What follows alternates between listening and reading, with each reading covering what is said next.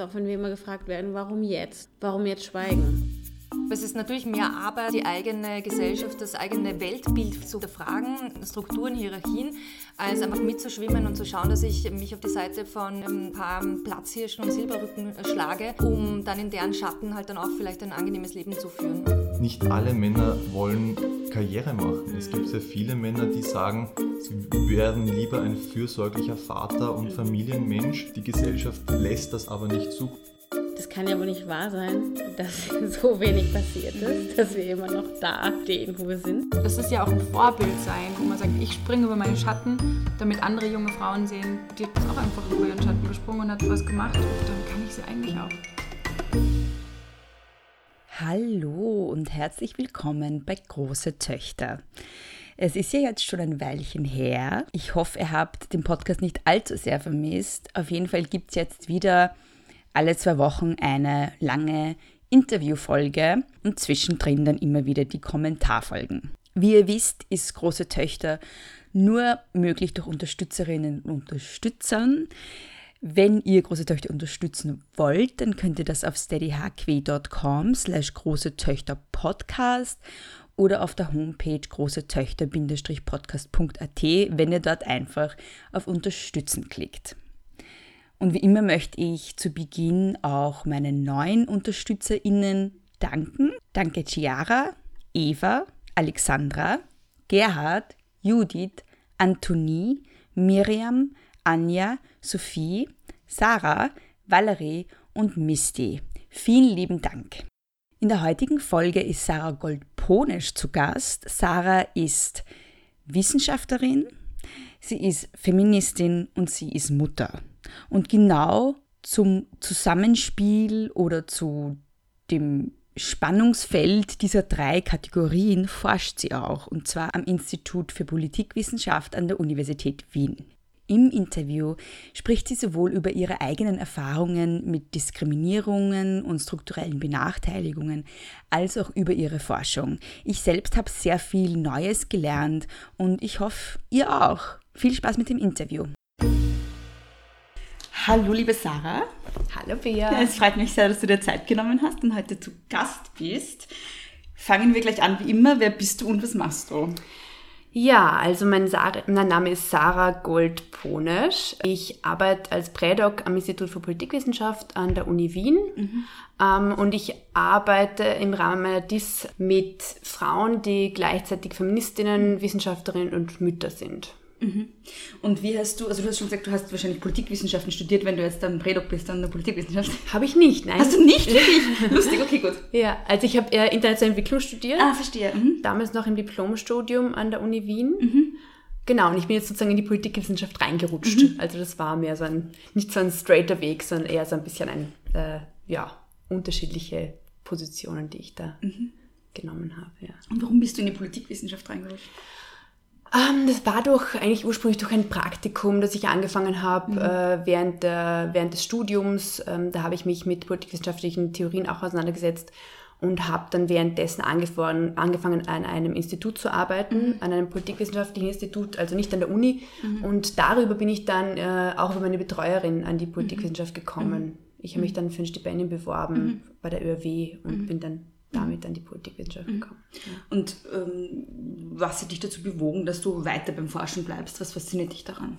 Das ist ja kein einfaches Feld. Ja, absolut. Also ja. ich meine, ich glaube, du hast damit auch ziemlich viele Erfahrungen. Ja, viele ähm, nicht, aber schlechte. Ja, ähm, ich muss sagen, dass ich das, ähm, dass es noch kein abgeschlossener Weg ist. Also ja, ich lasse mir das momentan noch offen. Ich habe mir jetzt sozusagen vorgenommen, die Dies-Zeit ähm, so als ähm, ja, Möglichkeit zu sehen, zu mhm. schauen, ob ich in der Wissenschaft bleiben will oder nicht, mhm. weil es natürlich auch viele Argumente dagegen gibt, mhm. ähm, aber auch einige dafür. Ja. Also ich habe ja. mich noch nicht festgelegt auf eine mhm. wissenschaftliche Karriere. Genau, und ich glaube, mhm. wir werden eh im Laufe des Gesprächs noch darauf zu sprechen ja. kommen. Ja, ja, also ähm, ja, wir können gleich auch jetzt darauf zu sprechen kommen. Also du forschst, hast du schon gesagt, zur Mutterschaft im Wissenschaftsbetrieb so quasi. Ja, ja. Äh, und du bist ja selbst auch eine du nennst es FAM, Feminist Academic Mother, also eine feministische Mutter, die auch Wissenschaftlerin ist. Ja, genau. Und da wollte ich dich eh fragen, welche Erfahrungen hast du da selbst gemacht? Ähm, Also als Mutter in ja, der Wissenschaft. Ja. Ja, also das Thema ist eigentlich aus einer, aus einer persönlichen Position heraus entstanden. Ähm, das war kein, kein geradliniger Weg und ähm, das hat irgendwie einen ziemlich langen, eine ziemlich lange Zeit gedauert, bis ich jetzt sozusagen hier angekommen bin. Ähm, also ich habe im Laufe des Studiums mich mit feministischen Theorien beschäftigt und postkolonialen Theorien hauptsächlich. Ähm, habe dann irgendwie auch ein bisschen was zur MENA-Region gearbeitet und habe dann irgendwie über einen, einen Artikel mich... Entschuldigung, zu welcher Region? Ähm, Middle East, North, äh, Okay. North Africa. Entschuldigung. Ja, Entschuldigung. Zur Erklärung, weil das wahrscheinlich einige nicht verstehen werden. ja, ähm, und bin dann über einen Artikel ähm, von der Jaspe Pua, also eine Wissenschaftlerin, ähm, die zu Queer-Theorien auch unter anderem forscht, ähm, auf äh, das Konzept von Homo-Nationalism gekommen. Ähm, das beschäftigt sich äh, eigentlich damit, ähm, mit einer Strategie, die unter anderem von rechten und rechtsextremen, rechtskonservativen äh, Gruppierungen verwendet wird, die sich unter anderem zum Beispiel auf, ähm, äh, auf Frauenrechte berufen, um damit rassistische Politiken zu rechtfertigen. Ähm, und ja, Also ein Beispiel dafür wäre halt zum Beispiel, wenn man sagt, ähm, äh, das Patriarchat kommt von woanders her, ähm, wir wenden uns gegen, also wir sind für ein Kopftuchverbot, Ja, weil wir die Frauen schützen wollen Genau. und gleichzeitig ist man aber selber sexistisch. Ja, absolut. Also so zu tun, als gäbe es in Österreich kein Patriarchat das Genau. wurde sozusagen von außen in, in, in, nach Österreich sozusagen importiert durch die anderen, Ja. meist, meistens in dem Fall muslimische Menschen. Ähm, und sie wendet eben dieses Konzept an auf äh, die Rechte von, also LGBTIQ-Rechte. Ähm, und das habe ich dann im, im Rahmen der Diplomarbeit gemacht und da bin ich eben auch auf Queer Theory ge gestoßen, noch mehr und habe mich darauf konzentriert. Ähm, und dann habe ich eben angefangen zu arbeiten und danach kam dann unerwartet das erste Kind. Ähm, das war äh, nicht direkt geplant. Ähm, und ich habe mich dann aber Nicht direkt, aber indirekt. nein, nein, nein, auch nicht indirekt. auch nicht indirekt, aber ich habe mich dann halt äh, dazu entschlossen, Ja, ja, das Kind zu bekommen. Ähm, und wir sind dann auch irgendwie in die USA gereist gemeinsam, ähm, als es noch ein Baby war, mein Sohn. Ähm, und dann aber im Alter von ungefähr neun, zehn Monaten habe ich dann wieder angefangen zu arbeiten. Und habe dann ähm, währenddessen einen Masterstudiengang gemacht, Science Technology Studies in der Uni Wien und gearbeitet. Ähm, und das war dann etwas viel, hat sich herausgestellt, dass es ein bisschen ja, äh, ambitioniert war. Das heißt, du hast studiert, ein Masterstudium, du Ja. hast gearbeitet und du warst auch noch Mama. Genau. Okay. Ähm, Das und aus diesem, heftig, ja. ja. aus diesem Feld heraus hat sich dann das entwickelt, so die ähm, eine Problematik herausentwickelt. Also es war dann irgendwie so, dass in der Wissenschaft, wie du selber sicher auch weißt, ähm, oftmals man angestellt ist für eine bestimmte Stundenanzahl und aber ähm, meistens auch darüber hinaus arbeiten muss, weil es sich halt sonst nicht ausgeht. Ich war dafür ein Projekt verantwortlich mit einer Kollegin gemeinsam. Und wir hatten auch ziemlich viel Verantwortung, weil der Projektleiter damals nicht äh, in Wien war.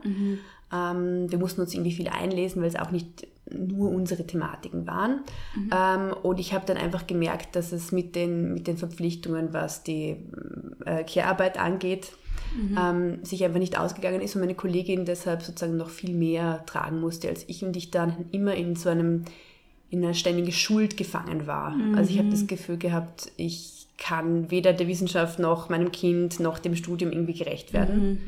Ähm, und aus dieser Situation heraus habe ich dann irgendwie versucht, sozusagen aus der Not eine Tugend zu machen ähm, und habe mir da gedacht, ich werde das irgendwie wissenschaftlich verarbeiten. Also das war der Ursprung dazu. Genau.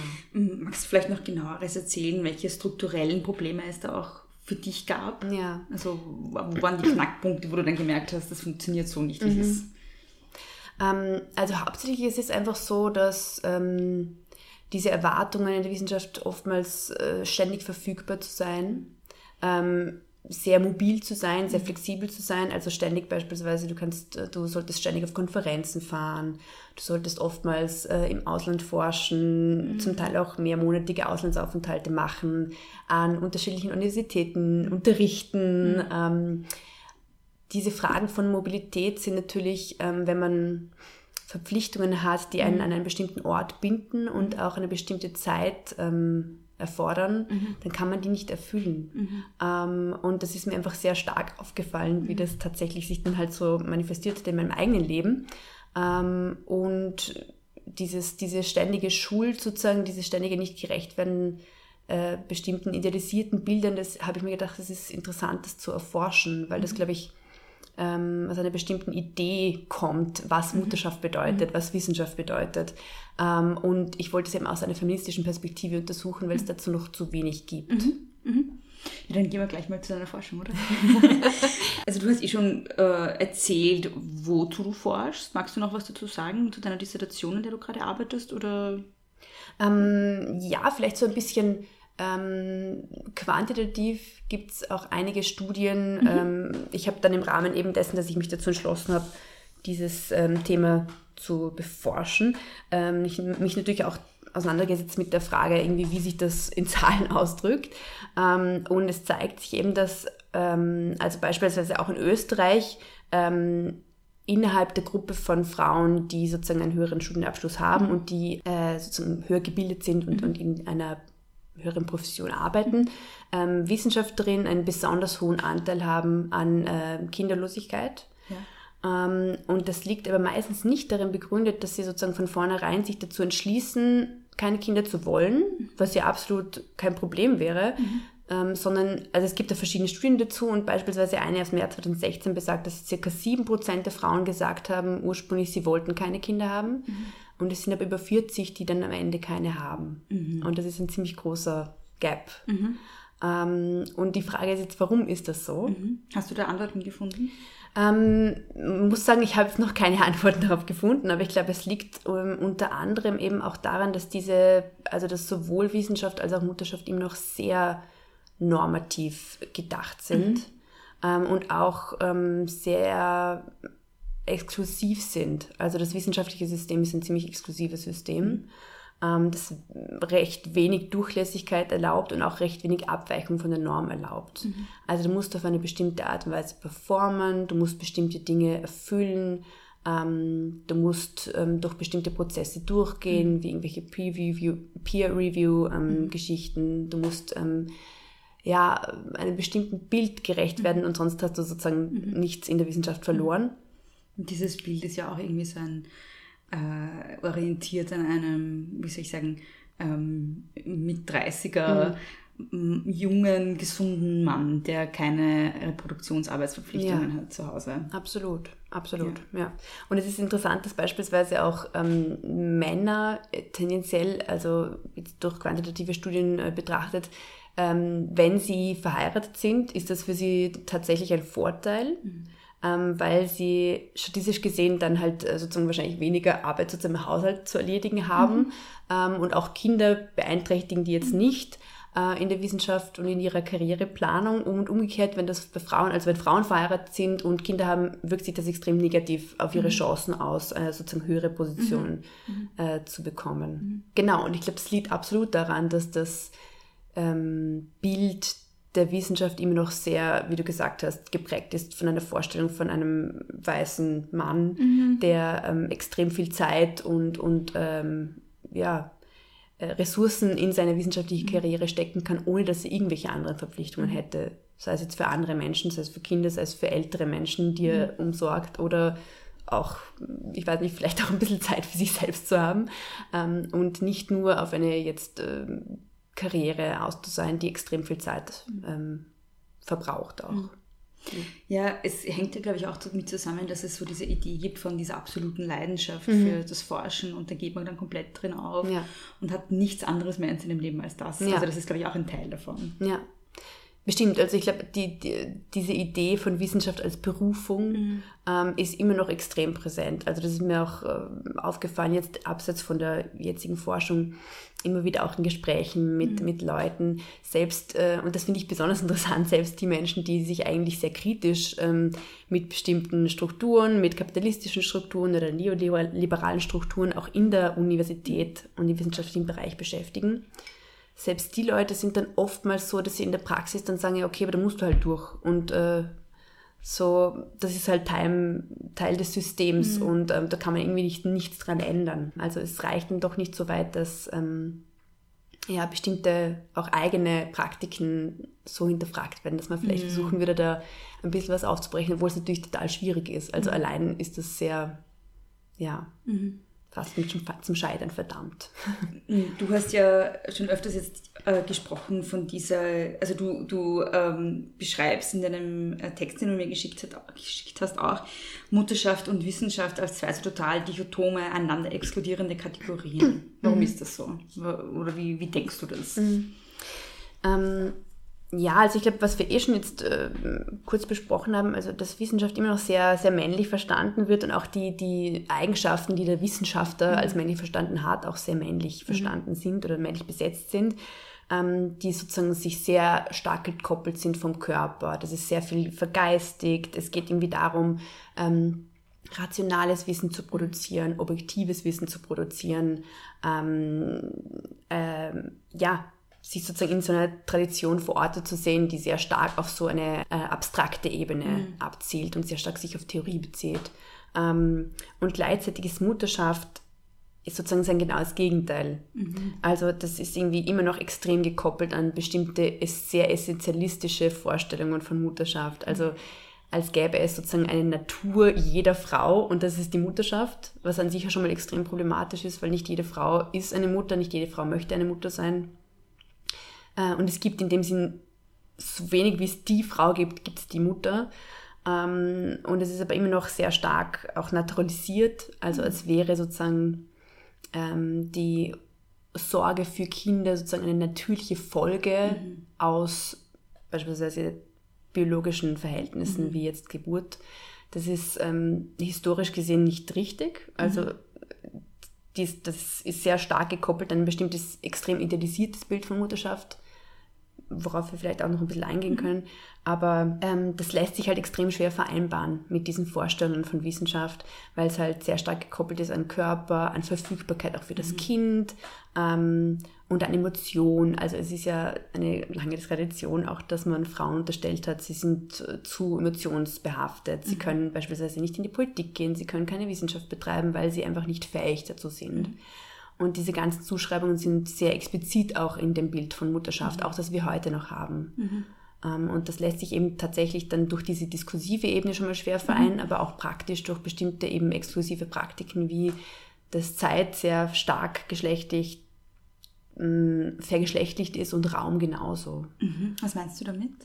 Ähm, ja, beispielsweise die Frage, wie, wann ich Sachen ansetze. Also wann ich beispielsweise mhm. bestimmte Vorträge habe, das ist oftmals sind das Abendveranstaltungen, mhm. wo ich dann halt einfach entweder einen Menschen haben muss, der sich tatsächlich um die Kinder kümmert, ähm, wo ich beispielsweise dann auch nicht, ähm, ja, also bei mir war es beispielsweise so, ich, ich habe immer noch ein, ein, Baby, jetzt mein zweites Kind, mhm. das ich still ähm, und das am Abend jetzt noch nicht allein sein kann. Also ähm, bis zu einem bestimmten Zeitraum geht es, aber dann in der Nacht nicht. Mhm. Und das führt einfach sehr praktisch zu bestimmten ähm, Problemen, dass ich halt bestimmte Veranstaltungen noch nicht besuchen kann.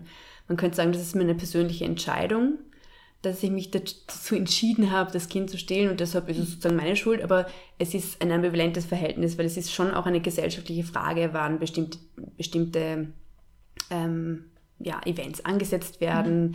äh, und auch ähm, welche Form von Gesellschaft wir sozusagen anstreben. Also welche Menschen inkludiert werden sollen und welche nicht. Und ich glaube, das ist immer sehr, sehr implizit da, aber das stellt sich faktisch dann halt als, als große Problematik dar mhm. mitunter. Ich würde nicht sagen, dass es nur eine freie Entscheidung ja. ist, weil ich habe so die Erfahrung gemacht, dass im Wissenschaftsbetrieb extrem viel ähm, unbezahlte Arbeit ja. einfach erwartet wird. Und zu dieser unbezahlten Arbeit gehört auch, dass man sich sehen lässt ja. und dass man netzwerkt. Und ja. ich habe zum Beispiel die, persönlich die Erfahrung mal gemacht, dass ich halt für eine Prädocstelle nicht genommen wurde mhm. mit der Begründung nachher, dass ich halt mich zu bestimmten Veranstaltungen halt nicht gezeigt habe. Mhm. Mhm. Ähm, bei ja. mir hat das nicht die Gründe, dass ich eine Mutter bin. Ich bin keine Mutter, aber mir hat das halt andere Gründe. Mhm. Ähm, aber es ist tatsächlich etwas, was nicht man einfach nur frei entscheiden kann, sondern es wird erwartet, tatsächlich, ja. finde ich. Also, Absolut. Ja. Ich finde, genau, du hast recht. Mhm. Also es ist diese, diese Idee von der freien Wahl ist eine sehr liberale sozusagen. Also wir sind äh, immer bestimmten gesellschaftlichen Erwartungen ausgesetzt und wir können uns davon absolut nicht freimachen. Genau. Und tatsächlich gibt es halt die Vorstellung, wenn es dir wirklich wichtig wäre, ja. dann könntest du dort, dann ja. könntest du es ja machen. Ja. ja, richtig. Und das ist, finde ich, ziemlich problematisch, diese Idee von auch ähm, ständiger Verfügbarkeit mhm. beispielsweise. Mhm.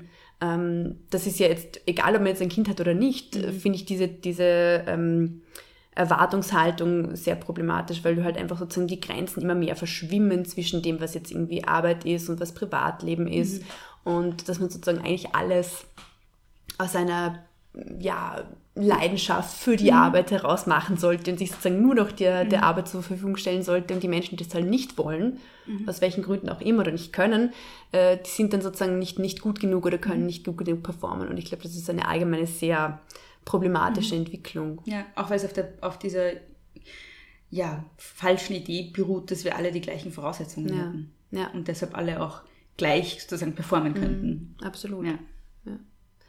So, wir sind jetzt ein bisschen abgekommen vom eigentlichen Thema, aber genau, also wir haben zwischen diese, ich habe über diese Dichotomie von Wissenschaft und Mutterschaft gesprochen und wenn ich dich richtig verstanden habe, denkst du das irgendwie so auch zusammen mit sozusagen Mutterschaft, Körper, mhm. äh, weiblich, äh, Wissenschaft, Geist, männlich. Mhm, ja. Und dann gibt es ja auch noch diese Dichotomie zwischen privat und öffentlich, mhm. die in Wissen, also im feministischen Kontext oft diskutiert wird. Ja. Was hat das, was hat das dann nochmal damit zu tun? Ja, also es ist natürlich, also diese dualistischen, dichotomen ähm, Aufteilungen gibt es ja total stark. So diese modernistische Vorstellung mhm. von eben sozusagen dem Mann auf der einen Seite, Frau auf mhm. der anderen Seite, Öffentlichkeit, Privatheit, Geist, Körper, diese ganzen Aufteilungen sind ganz, ganz ähm, explizit für diese äh, Formen des Denkens. Mhm. Und ich glaube, die sind extrem ähm, problematisch und ich meine, die, die werden ja schon lange von feministischen äh, Aktivistinnen und mhm. Theoretikerinnen hinterfragt. Äh, und da gibt es ja auch irgendwie ganz tolle und jahrzehntelange Arbeiten mhm. dazu. Ähm, aber so diese Idee von auch Mutterschaft als etwas Privates zu verstehen, als etwas rein Privates, ist ähm, auch deshalb problematisch, weil es einfach ähm, bestimmte Räume verschließt. Mhm. und weil es sozusagen bestimmte Arbeiten unsichtbar macht. Also, das hast du auch schon vorher gesagt, dass zur Reproduktionsarbeit, das ist oftmals einfach eine Arbeit, die nicht erstmal nicht als Arbeit gesehen wird, sondern als ähm, Liebe. Gemacht, ja. Und äh, das ist an sich schon mal total äh, schwierig und, und mhm. äh, extrem kritisch zu sehen, weil ähm, Mutterliebe ist etwas, was aus meiner Sicht nicht natürlich entsteht. Mhm. In dem Sinn, als dass Mutterliebe nichts ist, was ähm, jede Mutter hat. Mhm. Ähm, das ist ein Prozess und das ist nicht ein Instinkt, der jetzt sozusagen einfach so passiert, mhm. Ähm, und auch die Arbeit, die damit verknüpft ist. Also ähm, ich liebe meine Kinder, aber nur weil ich meine Kinder liebe, heißt es das nicht, dass ich äh, mich gerne und, und mein ganzes Leben lang nur für sie aufopfere und mhm. nichts anderes mehr zu tun hätte. Ähm, und diese, diese Naturalisierung von Mutterliebe ähm, ist einfach so problematisch, weil sie, weil sie sozusagen verschließt den Blick darauf, wie unfassbar viel Arbeit das ist auch. Mhm. Also ähm, wenn ich einen Menschen liebe, dann empfinde ich diesem Menschen gegenüber extrem viel Zuneigung. Aber äh, es heißt nicht, dass es nicht Arbeit ist, wenn ich, äh, ich weiß nicht, die Windeln eines Babys wechsle mhm. oder wenn ich äh, bei einem kranken Kind zu Hause bin und deshalb mhm. keine Zeit habe, einen wissenschaftlichen Artikel zu schreiben. Mhm. Oder ähm, ja, auch beispielsweise was das Stillen angeht, so im öffentlichen Raum. Das ist mhm. irgendwie auch so, es ist so viel einfach extrem umkämpft und mhm. extrem normierend. Also mhm. diese Vorstellung, was eine Mutter darf und was sie nicht darf die sind bei uns immer noch extrem stark. Und ich glaube, beispielsweise, also es hat jetzt nichts im engsten Sinn mit der Wissenschaft zu tun, aber ähm, was es auch macht, ist, dass es so äh, bestimmte negative Gefühle extrem ausgrenzt und nicht zulässt. Mhm. Mhm. Ähm, ich meine, es gibt beispielsweise in Österreich so, also zwischen jede fünfte bis siebte Frau hat eine äh, postpartale Depression mhm. und das ist extrem viel mhm. und es wird einfach gar nicht darüber gesprochen. Also die Bilder, die über Mutterschaft transportiert werden, allein schon die visuellen Bilder und auch mhm. die Diskurse sind extrem, extrem mhm. normiert, mhm. immer noch. Und total verknüpft mit so, Mutterschaft ist Liebe und Mutterschaft ist wunderbar und schön und, und weiß gewaschen und, mhm. und reingewaschen und nur Freude und das mhm. ist einfach nicht wahr. Mhm. Also das stimmt nicht. Ich kann mich noch an ein Gespräch mit einer Freundin erinnern, die immer Mutter werden wollte und dann war sie Mutter und hat gedacht, es hat eigentlich erwartet, dass es die ultimative Erfüllung wird. Und dann mhm. äh, fand sie das total schwierig, dass sie jetzt irgendwie kam, also dass sie irgendwie so zurückgeworfen ist auf dieses Daheimsein, mhm. nur mit einem Kind sein, irgendwie ja. keinen intellektuellen Anspruch in gewisser mhm. Weise haben und so. Und die fand das dann eigentlich sehr belastend und, ja. und, hat halt auch so diese Diskrepanz gespürt oder diese ja, Schwierigkeit gespürt, dass es fast nicht möglich ist, darüber mhm. zu sprechen, ja. weil sie von ihr erwartet wird, dass sie äh, so maternal bliss. Ja, ja. genau. Absolut. Ja. Na, das ist, äh, das merkt man halt extrem. Also ich meine, ich, ich allein schon irgendwie die Entscheidung, wann man wieder zurückgeht in die Arbeit und äh, wann man äh, sozusagen, wer jetzt sich um, um ein kleines Baby kümmert und wer nicht. Also das sind extrem politische, politische aufgeladene Themen. Und vor allem in Österreich, wo wir noch in einer ziemlich, sagen mal, konservativen Gesellschaft leben, was das angeht, vor allem, ähm, ist das, ja, sind das Sachen, die man sich immer wieder aus, aus verschiedensten Reihen irgendwie anhören muss, dass man sich auch den Vorwurf machen muss, dass man eine schlechte Mutter ist oder dass man ähm, ja, dass einem so ein schlechtes Gewissen gemacht wird durch ganz subtile Botschaften, die da ständig gesendet werden. Ja, was mir noch aufgefallen ist, in dem, was du jetzt gesagt hast, ist, du hast eigentlich ähm, auf zwei Ebenen was sehr Ähnliches beschrieben. Auf der einen Ebene, ähm, dass von Müttern erwartet wird, dass sie aus Liebe heraus ganz viel einfach unbezahlt arbeiten und dann gleichzeitig aber auch in der Wissenschaft aus Liebe und Leidenschaft für den Beruf ähm, sehr viel unbezahlt arbeiten sollen. Ja. Also das finde ich lustig, dass es da irgendwie auch trotzdem eine Parallele gibt, obwohl es so unterschiedliche Welten sind. Ja. ja, absolut. Also die, diese Berufung ist sowohl in der Wissenschaft als auch bei der Mutterschaft präsent. Also das ist mehr als nur Arbeit oder es ist eine Liebe zur Arbeit, die alles rechtfertigt. Also weil du deinen Beruf so sehr liebst, weil du die Wissenschaft so sehr liebst, kannst du gar nicht anders als nur zu forschen und zu lernen und zu wissen. Und das Gleiche gilt halt für die Mutterschaft sozusagen. Du, du musst irgendwie dich nur um dein Kind kümmern, weil du nichts anderes mehr im Sinn hast, als nur Mutter zu sein und dass deine gesamte Erfüllung für den Rest deines Lebens sein wird. Du hast ja schon äh, gesprochen über, also du hast ja gesagt, dass Queer-Feminismus auch ein wichtiger Einfluss für dich war in deiner Forschung. Ähm, was bedeutet jetzt eigentlich Mutterschaft aus einer queer-feministischen Perspektive oder was bedeutet es für dich? Ich glaube, Mutter, also was wir jetzt gerade schon besprochen haben, Mutterschaft ist einfach extrem, wird immer noch total normativ gedacht. Also Mutterschaft wird meistens in den Kontext, in Österreich vor allem, in den Kontext gesetzt einer, einer heteronormativen Familie. Also es ist die Kernfamilie, Vater, Mutter, Kind, eins, zwei, drei, wie viele auch immer es sind. Ähm, und das ist einfach, entspricht erstmal nicht der Lebensrealität von sehr vielen Menschen. Ähm, und zweitens ist es einfach, ähm, schließt es einfach die Menschen aus, die von vornherein schon mal überhaupt nicht reinpassen, weil das einfach, ja, weil es einfach, weil sie nicht in heterosexuellen Beziehungen leben. Ähm, das sind lesbische Paare, das, da ist auch noch ein Unterschied, ob das jetzt die biologische Mutter ist oder, oder Adoptivkinder. Ähm, wie da die Konstellation ist, das fand ich ganz interessant, wie sich das aus den Texten zum Beispiel bis jetzt ergeben hat, was es da für Unterschiede gibt. Ähm, oder auch äh, Kinder von Transgender-Menschen oder ähm, auch äh, schwarze Mutterschaft beispielsweise, die auch äh, ganz anders sozusagen eben nicht, nicht ähm, dieser Möglichkeit entspricht von einem idealisierten Bild von Mutterschaft. Ähm, das habe ich jetzt, ich, weil ich das im US-Kontext auch untersuche, ähm, ist das irgendwie ganz interessant, weil sozusagen schwarze Mutterschaft da immer extrem äh, problematisiert wird und gleichgesetzt wird mit so einem Bild von irgendwelchen Welfare Queens, die halt sozusagen irgendwie ähm, arm sind und, und, und äh, nicht genug arbeiten und, und, und, und ähm, soll man sagen, die äh, zu viele Kinder kriegen und so diese extrem rassistischen, stereotypen Vorstellungen von Mutterschaft. Ähm, und diese idealisierte Form von Mutterschaft ist einfach implizit immer eine weiße, heterosexuelle. Also dir ist Intersektionalität sehr wichtig. Ja. Ähm, magst du mal erklären, was der Begriff überhaupt bedeutet und wie das dann auch in deiner Forschung ähm, sich manifestiert? Also der Begriff an sich ist äh, entstanden, also es geht aus eigentlich von der Kimberly Crenshaw, das ist eine äh, US-amerikanische schwarze feministische Theoretikerin.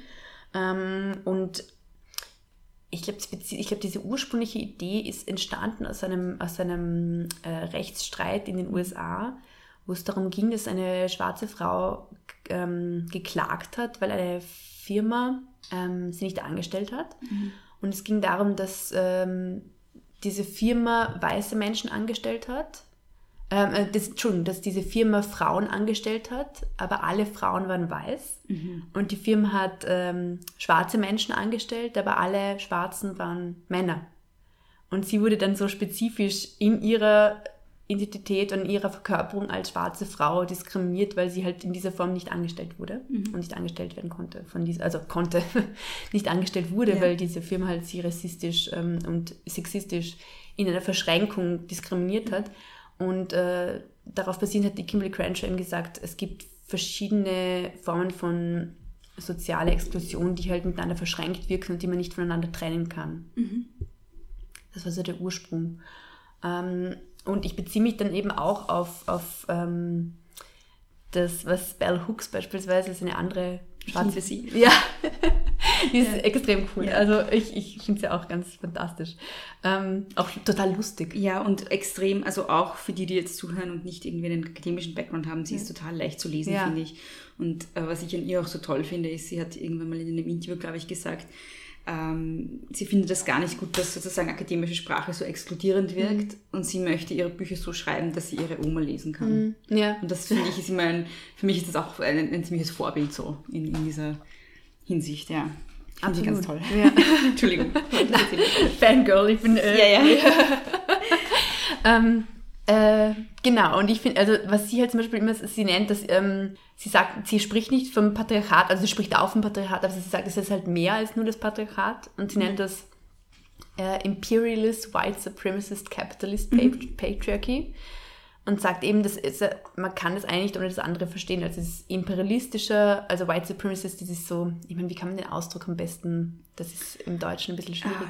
Naja, weiß dominiert oder Ja. weiß, Herr, also es Herr- ist, es ist Herrschaftssystem. Herrschaft und, und Dominierung, so Ja. würde ich sagen, oder? Ja, genau. Ja. ähm, und kapitalistische äh, das kapitalistische Patriarchat. Also sie denkt das alle zusammen. Ähm, und ich habe das ursprünglich irgendwie so als Hintergrund mir vorgenommen, aber ich habe das dann, dass ich das sozusagen theoretisch auf jeden Fall drin haben will, weil ich das wichtig fand, diese Verknüpfung.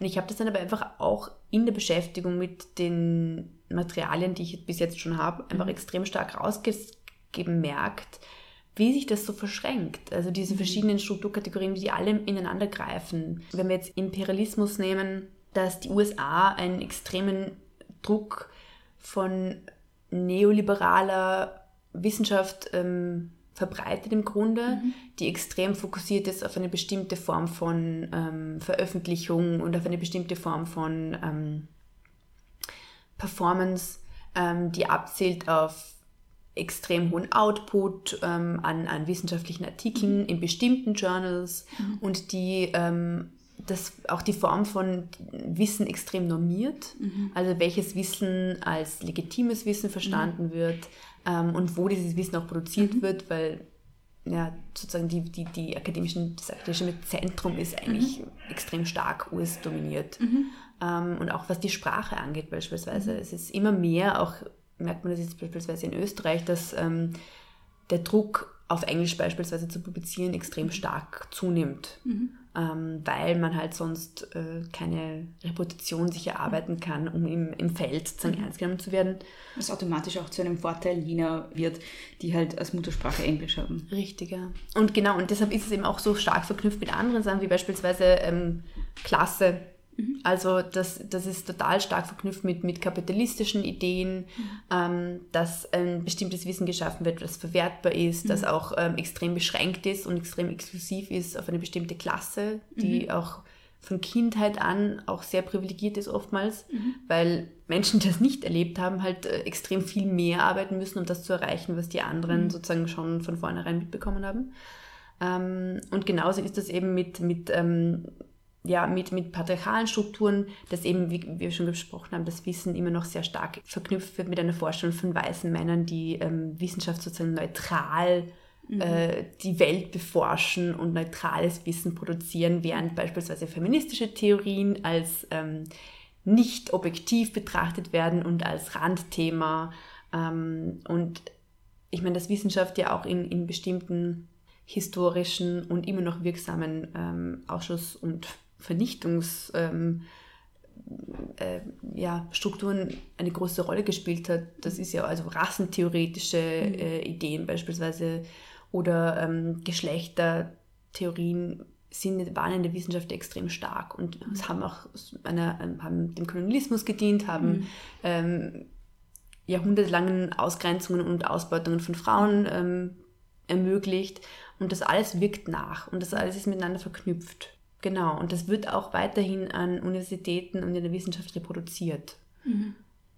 Das heißt, du würdest sagen, dass ähm, die Wissenschaft ein sehr gutes Beispiel dafür ist, was Bell Hooks eben äh, Imperialist, White Capitalist, nein, wie Capitalist, White Supremacist, Patriarchy. Ja, nennt. genau, Ja. absolut. Ja. Ja. Weil all diese ähm, Exklusionsebenen sozusagen zusammenwirken, auch in der Wissenschaft.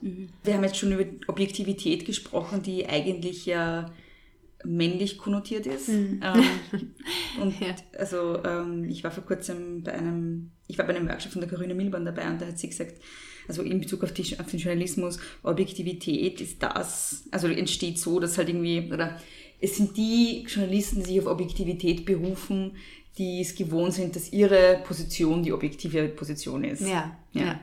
Und du sprichst in Bezug auf deine Forschung auch von dem Konzept Situated Knowledge von Haraway. Mhm. Kannst du da kurz erklären, was das ist? Also situiertes Wissen. Warum Mhm. ist das, was heißt das und was, warum ist das wichtig, Ja. das Konzept? Ähm, also es ist auch kein neues Konzept eigentlich. Äh, viele von diesen äh, Ansätzen sind eigentlich schon in den 80er Jahren entstanden und ähm, zum Teil auch älter, zum Teil neuer. Aber sie hat damals eben dafür argumentiert, zu anzuerkennen, dass es kein objektives Wissen gibt in dem Sinn, als dass wir einfach alle als Menschen an unsere Körper gebunden sind und damit äh, nicht die Möglichkeit hätten, unseren Körper zu verlassen, über den Dingen zu schweben und äh, objektiv die Welt zu betrachten. Also es ist eigentlich ziemlich einfach, sozusagen dieser, dieser Ansatz zu sagen, okay, ähm, wir sind als Menschen immer schon verkörpert und äh, dieser Körper, den wir haben, äh, der ist entstanden und geformt in einer bestimmten historischen Konstellation und aus der können wir nicht raus. Wir können uns nicht einfach so frei machen davon. Ähm, und deshalb können wir auch nur eine bestimmte Art des Wissens produzieren. Ähm, und das ist auch nicht schlimm, das ist gut so und das ist, äh, sollte aber deshalb offengelegt werden. Also wir sollten nicht äh, so tun, als hätten wir äh, die Möglichkeit, als einzelne Person irgendeine Form von objektiver Wahrheit äh, zu claimen, die jetzt allgemeine Gültigkeit hat, jenseits von irgendwelchen historischen äh, Gegebenheiten, sondern wir schaffen ein spezifisches Wissen und aus einer spezifischen Position heraus. Ähm, und das ist sozusagen der Anspruch, den wir haben sollten. Und ähm, ich meine, es ist eine schon lange feministische Tradition zu sagen, es macht einen Unterschied, wer wir sind, wie, wie unsere Körper ausschauen, äh, wie, wo wir geboren sind, ähm, was für ein Wissen wir schaffen und ähm, ob wir auch sozusagen als legiti legitime Akteure von Wissen gesehen werden oder nicht. Und das macht sie eben ganz stark und sie wehrt sich extrem gegen diese, sie nennt das God's Trick, also gegen God-Trick, dieses, ja. ja, äh, diese Idee von äh, einem, einem gottgleichen, entkörperten Wesen, ähm, das natürlich also implizit wirklich extrem männlich weiß, dominiert, äh, ge- sozusagen denkt, es könnte die gesamte Welt mit äh, seinem gottgleichen Blick erfassen und bewerten. Ähm, und sie verwehrt sich da total dagegen. Mhm. Und wie verwendest du das in deiner Forschung? Ähm, in dem Sinne, dass ich sage, also was schon ziemlich, wie soll man sagen, was schon ziemlich gängig ist, ist eigentlich diese, diese Idee, dass ähm, feministische Forschung sehr stark verortet ist und sehr stark verknüpft ist an Körperlichkeit auch und an Erfahrung und dass diese, diese duale Trennung zwischen Körper und Geist eigentlich keine, nicht haltbar ist. Ähm, und ich führe das in dem Sinn nochmal woanders hin, als dass ich sage, dass es auch einen Unterschied macht, ob äh, welche anderen sozialen Kategorien wir ähm, angehören. Und in dem Fall macht Mutterschaft auch noch einen Unterschied. Ja, also wir haben vorher auch jetzt über, diesen, über dieses Konzept von Haraway gesprochen und über Objektivität, was feministischen Wissenschaftlerinnen und Journalistinnen und Feministinnen immer vorgeworfen wird, ist eben dieser Mangel an Objektivität und dass es nicht Journalismus oder Wissenschaft oder was auch immer ist, was sie machen, sondern Aktivismus. Wie siehst du da das entweder Spannungsverhältnis oder Zusammenspiel und ja, wie, wie, siehst, wie verortest du dich da? So? Ähm, ja, also dieses, dieses Absprechen von Objektivität und dieses Ab- Absprechen von ähm, Wissenschaftlichkeit, das ist, äh, glaube ich, ein, ein politisches Instrument einfach, um bestimmte Leute aus dem Diskurs auszuschließen und zu sagen, ihre, ihre ähm, Ansätze, ihre Theorien, ihre Meinungen sind einfach nicht so viel wert wie die von irgendwelchen ähm, Mainstream-Männern. Ähm, und das ist ein sehr praktisches Argument, mhm. ähm, um zu rechtfertigen, dass äh, feministische Theorien immer noch eine, eine große also Randposition sozusagen mhm. einnehmen. Ähm, und diese, diese Verhältnis zwischen Wissenschaft und Aktivismus, ich glaube, dass es eigentlich, ähm, dass Wissenschaft etwas ist, was eigentlich viel stärker sozusagen mit Aktivismus zusammen sich verbünden sollte mhm. und dass es viel zu wenig passiert. Mhm. Äh, und deshalb finde ich diesen Vorwurf eigentlich einen sehr komischen Vorwurf mhm. in Wirklichkeit, weil ähm, es eben unterstellt, dass äh, Wissenschaft eigentlich sozusagen objektiv sein soll, aber es, es gibt keine objektive Wissenschaft mhm. äh, aus, einer einzigen, aus einer einzelnen Position heraus. Mhm. Ähm, es gibt Wissen, das sozusagen valider ist, weil es halt irgendwie ja, äh, stärker sich zeigt, dass es, dass es in, der, in der Realität ähm, tatsächlich einen Unterschied macht oder dass es, dass es haltbar ist oder dass es mhm. bestimmte Lebensrealitäten besser beschreibt oder fasst, aber es gibt ähm, kein objektives Wissen ähm, und ich glaube, wir müssen uns davon verabschieden, das auch irgendwie erreichen zu wollen oder verkörpern zu wollen. Mhm. Und wir müssen sagen, was wir machen. Also das, was mhm. Wissenschaft macht, das ist politisch, das ist eine politische Haltung, die wir einnehmen und wir wollen auch etwas damit. Mhm. Ähm, ich will nicht, ich mache nicht Wissenschaft, weil ich einfach nur ähm, an einem reinen Wissen interessiert bin, sondern Wissen ist nie, äh, Donna Haraway sagt, das ist nie innocent. Mhm. Also es ist nie ähm, unschuldig. unschuldig und einfach nur für sich da und will nichts, sondern es ist immer eine politische Entscheidung, was ich beforsche, wie ich es beforsche, ähm, wen ich ähm, befrage und wen nicht. Und ähm, wenn wir das uns irgendwie vor Augen halten, ich glaube, dann ist dieses Spannungsverhältnis eigentlich ein ganz anderes und ich fände es sehr begrüßenswert, wenn Wissenschaft und Aktivismus irgendwie mehr miteinander in Austausch treten würden. Ähm, ich meine, es gibt extrem viele coole Initiativen dazu und es gibt, ähm, äh, es gibt diesen Austausch, aber ich glaube, es ist immer noch viel zu beschränkt mhm. auf einzelne Veranstaltungen, wo sich dann halt irgendwelche Leute austauschen, aber es ist einfach noch zu wenig durchlässig. Und ich glaube, wenn man das offen legt und explizit macht, dann ist es auch kein Problem. Mhm. Sollte es auch nicht sein. Mhm. Nochmal jetzt konkreter zurück zu deiner Forschung. Mhm. Ähm, du erforscht ja konkret Mutterschaft und da wäre so meine Frage, ähm, warum nicht Elternschaft und was mhm. ist das Spezifische an der Situation von Müttern, mhm. jetzt im Vergleich zu Vätern zum Beispiel? Mhm. Ähm, dass die Menschen, die als Mütter gelesen werden, äh, und ich, ich verwehre mich auf jeden Fall einer naturalistischen Idee von Mutterschaft im mhm. Sinne von, dass das jetzt irgendwie Frauen in irgendeinem biologistischen Sinn sind, weil äh, es gibt Transgender-Mütter oder ähm, nicht-binäre Mütter. Da geht es um eine Eigendefinition. Ähm, aber dass diese, dass Mütter anders gelesen werden als Väter und dass sie anderen gesellschaftlichen Normen unterworfen sind die ähm, zum Teil auch viel rigider sind. Mhm. Also ähm, Väter werden ständig gelobt. Ich meine, wir sehen das in verschiedensten äh, medialen Auseinandersetzungen, dass Väter für all das gelobt werden und, und zum Vater des Jahres gekürt werden, was Frauen seit Jahrhunderten und Jahrzehnten machen ähm, und äh, ihnen dafür irgendwelche Preise verliehen werden. Ähm, und ja, es macht einen Unterschied, ob ich ein Vater oder eine Mutter bin. Äh, und mir ging es auch darum zu sagen, okay, also erstmal sind die Körper anderen ähm, Mustern ausgesetzt und anderen Zuschauern ausgesetzt und, ähm, und Frauen leisten einfach einen viel größeren Anteil der, an der Reproduktionsarbeit. Ähm, das ist statistisch gesehen auch so. Ähm, und ich wollte nicht wiederum sozusagen äh, das eine mit dem anderen gleichsetzen mhm. oder unterstellen, dass es dasselbe wäre, weil das ist es nicht. Mhm. Ähm, und ich glaube, es wäre eine interessante Forschung, das auch zu untersuchen, aber ich wollte, ich habe gedacht, es gibt in der Dissertation jetzt nicht genug Raum für beides mhm. und beidem gerecht zu werden. Mhm. mhm. Das war eigentlich der Grund. Was hast du bis jetzt jetzt rausgefunden? Zur Situation von Müttern in Akademie, im Wissenschaftsbetrieb. Ja. Ähm, also was ich jetzt bis jetzt so ein bisschen herauskristallisiert, ist diese Frage von Professionalität. Mhm. Ähm, also was als professionell gesehen wird. Ähm, und auch das, was du vorher beispielsweise schon gesagt hast, ähm, was damit einhergeht, welche, welche Dinge man tun muss, um als professionell mhm. anerkannt zu werden. Mhm. Also bei bestimmten Veranstaltungen einfach sein, diese Zeit aufwenden, ähm, Netzwerken, ähm, äh, einfach mobil sein, mhm. ähm, flexibel sein. Ähm, und ich glaube, das ist ein extrem großes Problem, weil das damit Care-Arbeit einfach unsichtbar macht, weil ähm, das Problem wird externalisiert, es wird gesagt, es ist dein Problem, wie du damit umgehst. Und vor allem auch in den USA ist es noch viel extremer als bei uns. Mhm. Also da werden dann halt meistens wieder, und da haben wir wieder die, die Klassen- und, und Race-Dynamik wieder dabei, dass dann halt einfach ähm, oftmals wiederum an Frauen externalisiert wird, die äh, dann mitunter auch nicht weiß sind, die halt dann die, die Kinder übernehmen ähm, und die dann mitunter auch schlecht bezahlt sind und diese Arbeit dann wieder machen. Ähm, Du hast ja eingangs schon beschrieben, dass äh, Frauen sozusagen in der Wissenschaft, Frauen, die akademisch gebildet sind, eher seltener und später auch Mütter werden.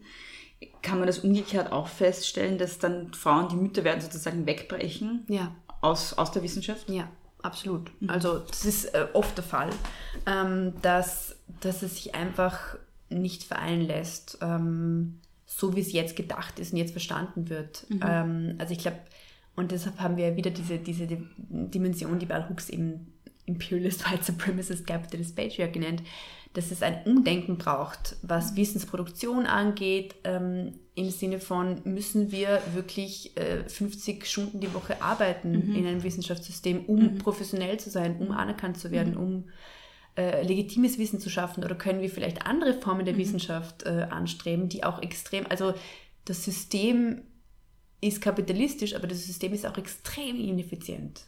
Also, Ineffizient. Ja. mhm. Ähm, es wird immer so getan, als würde im Kapitalismus alles so wahnsinnig toll und effizient laufen, was natürlich Quatsch ist, weil es nicht stimmt. Aber allein schon die Zeit, die wir brauchen, um ähm, Grants äh, für, für irgendwelche Projekte Geld einzuwerben, das ist, da geht extrem viel Zeit und, und, und äh, ja, da gehen extrem viele Nerven drauf. Das führt auch zu einer sehr großen Prekarität, weil du, ähm, und das ist auch ein Grund, warum ähm, Mütter sich das nicht leisten. Also wenn du nochmal nicht nur unter Anführungszeichen für dich verantwortlich bist, sondern für einen anderen Menschen, der von dir abhängig ist, überlegst du es dir halt doppelt, ob du jetzt ähm, da bleibst, wo du halt weißt, ich habe jetzt vielleicht drei Jahre einen Job und dann vielleicht nicht mehr oder vielleicht ein Jahr einen Job und dann nicht mehr ähm, und vielleicht auch ein Jahr der Pause dazwischen. Also es sind ganz viele Strukturen, die das total schwierig machen. Was müsste sich ändern im Wissenschaftsbetrieb, dass erstens Frauen und Männer da gleichberechtigt teilhaben könnten und dass zweitens Mütter gleichberechtigt teilhaben könnten? Ähm, es müsste sich sehr viel ändern. Also ich glaube, dass das Wissenschaftssystem, so wie es jetzt funktioniert, und ich glaube, da ist auch so die Brücke, die wir schlagen können. Es geht nicht nur darum zu sagen, okay, Mutterschaft ähm, schafft ein spezifisches Wissen, eine spezifische Situation, sondern auch zu fragen, was kann das irgendwie, was kann diese Situiertheit irgendwie für, für eine Solidarität, Solidarität schaffen, die es ermöglicht, ein anderes System zu schaffen, wo Menschen, die ähm, andere Verpflichtungen haben oder die auch vielleicht ein bisschen mehr Freizeit gern hätten oder die einfach keine Lust haben, ihr Leben aufzuopfern, ähm, äh, mögliche Formen finden können, wie es besser funktionieren könnte. Ich glaube, es bräuchte eine Arbeitszeitreduktion, es bräuchte eine bessere Finanzierung, eine staatliche Finanzierung der Universitäten. Ich meine, äh, die werden sukzessive ausgehungert. Es sind extrem, ist mittlerweile ein extrem hoher Prozentsatz an ähm, Stellen, die sozusagen selbstfinanziert sind und Anführungszeichen durch Drittmittel. Und auch die Drittmittel werden weniger. Also es wird immer größerer Konkurrenzdruck. Ähm, es wird immer mehr erwartet und gleichzeitig gibt es immer weniger Geld. Es ist nicht wahnsinnig gut bezahlt. Ähm, und es gibt eine sehr große Unsicherheit, was sozusagen zukünftige Stellen angeht. Ähm, ich glaube, das ganze System müsste eben, also es müsste staatlich finanziert einfach viel mehr Geld für die Universitäten geben. Es müsste aber auch die Wissenschaft einfach viel offener werden, durchlässiger werden, was die gesellschaftliche Struktur angeht. Ähm, das hängt natürlich auch mit Bildung zusammen ähm, wie sozusagen die, Stuhl, die Schulen eigentlich umstrukturiert werden müssten.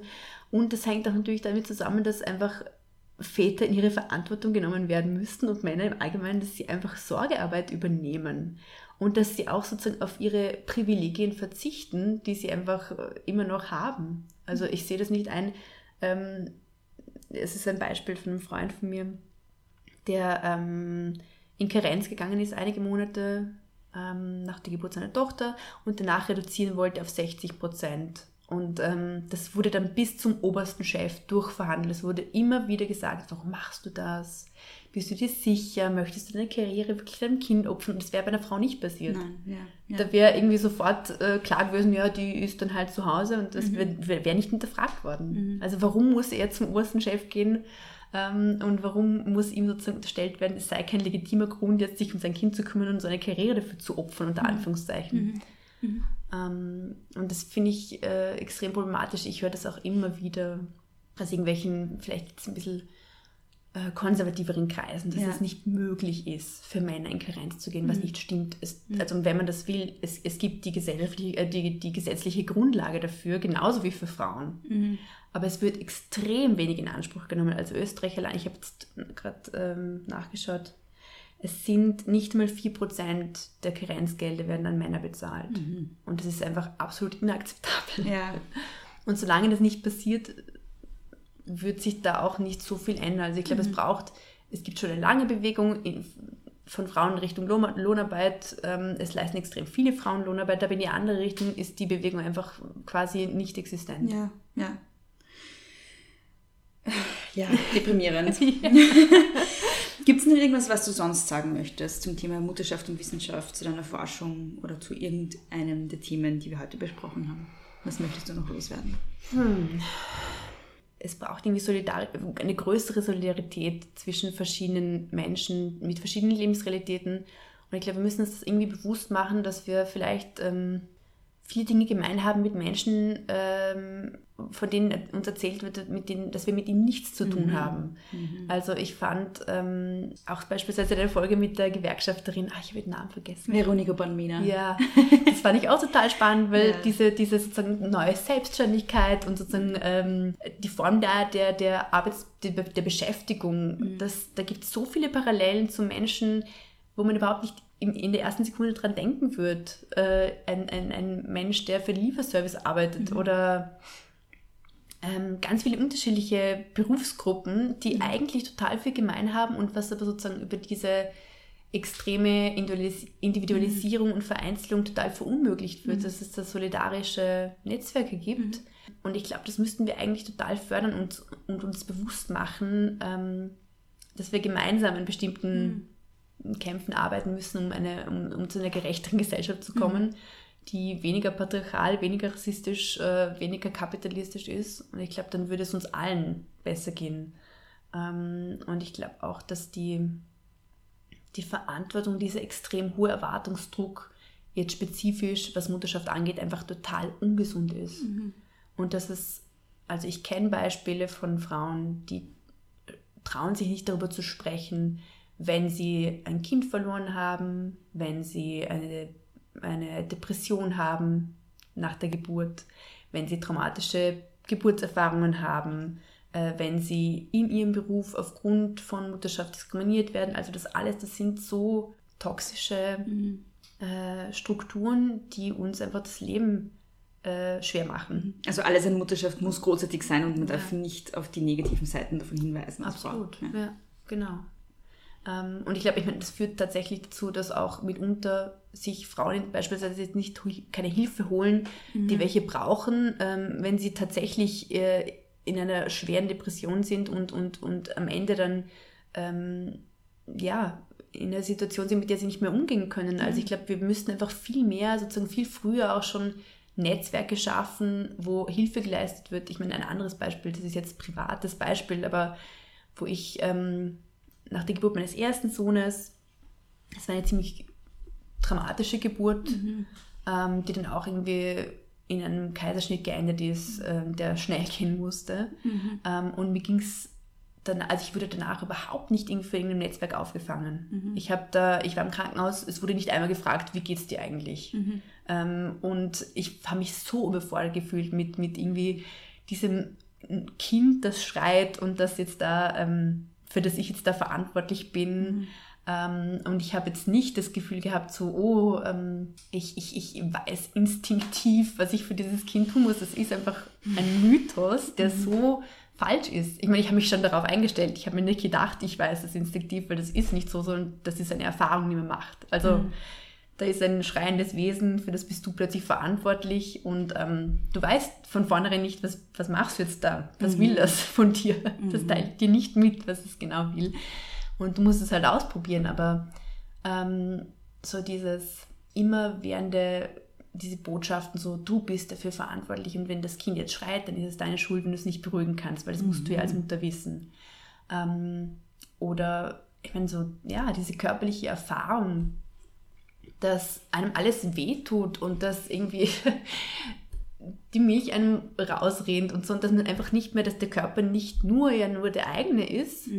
Und das ist eine sehr, sehr, wie soll man sagen, eine sehr prägende und extrem äh, mitunter auch sehr, manchmal unangenehme, manchmal äh, dramatische ähm, Erfahrung.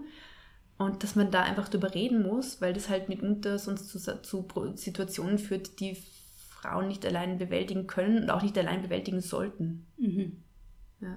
Das ist was, was mir extrem Angst macht vor der Vorstellung, schwanger zu sein. Also ich, will, ich weiß, ich will keine Kinder und ich will auch nicht schwanger sein.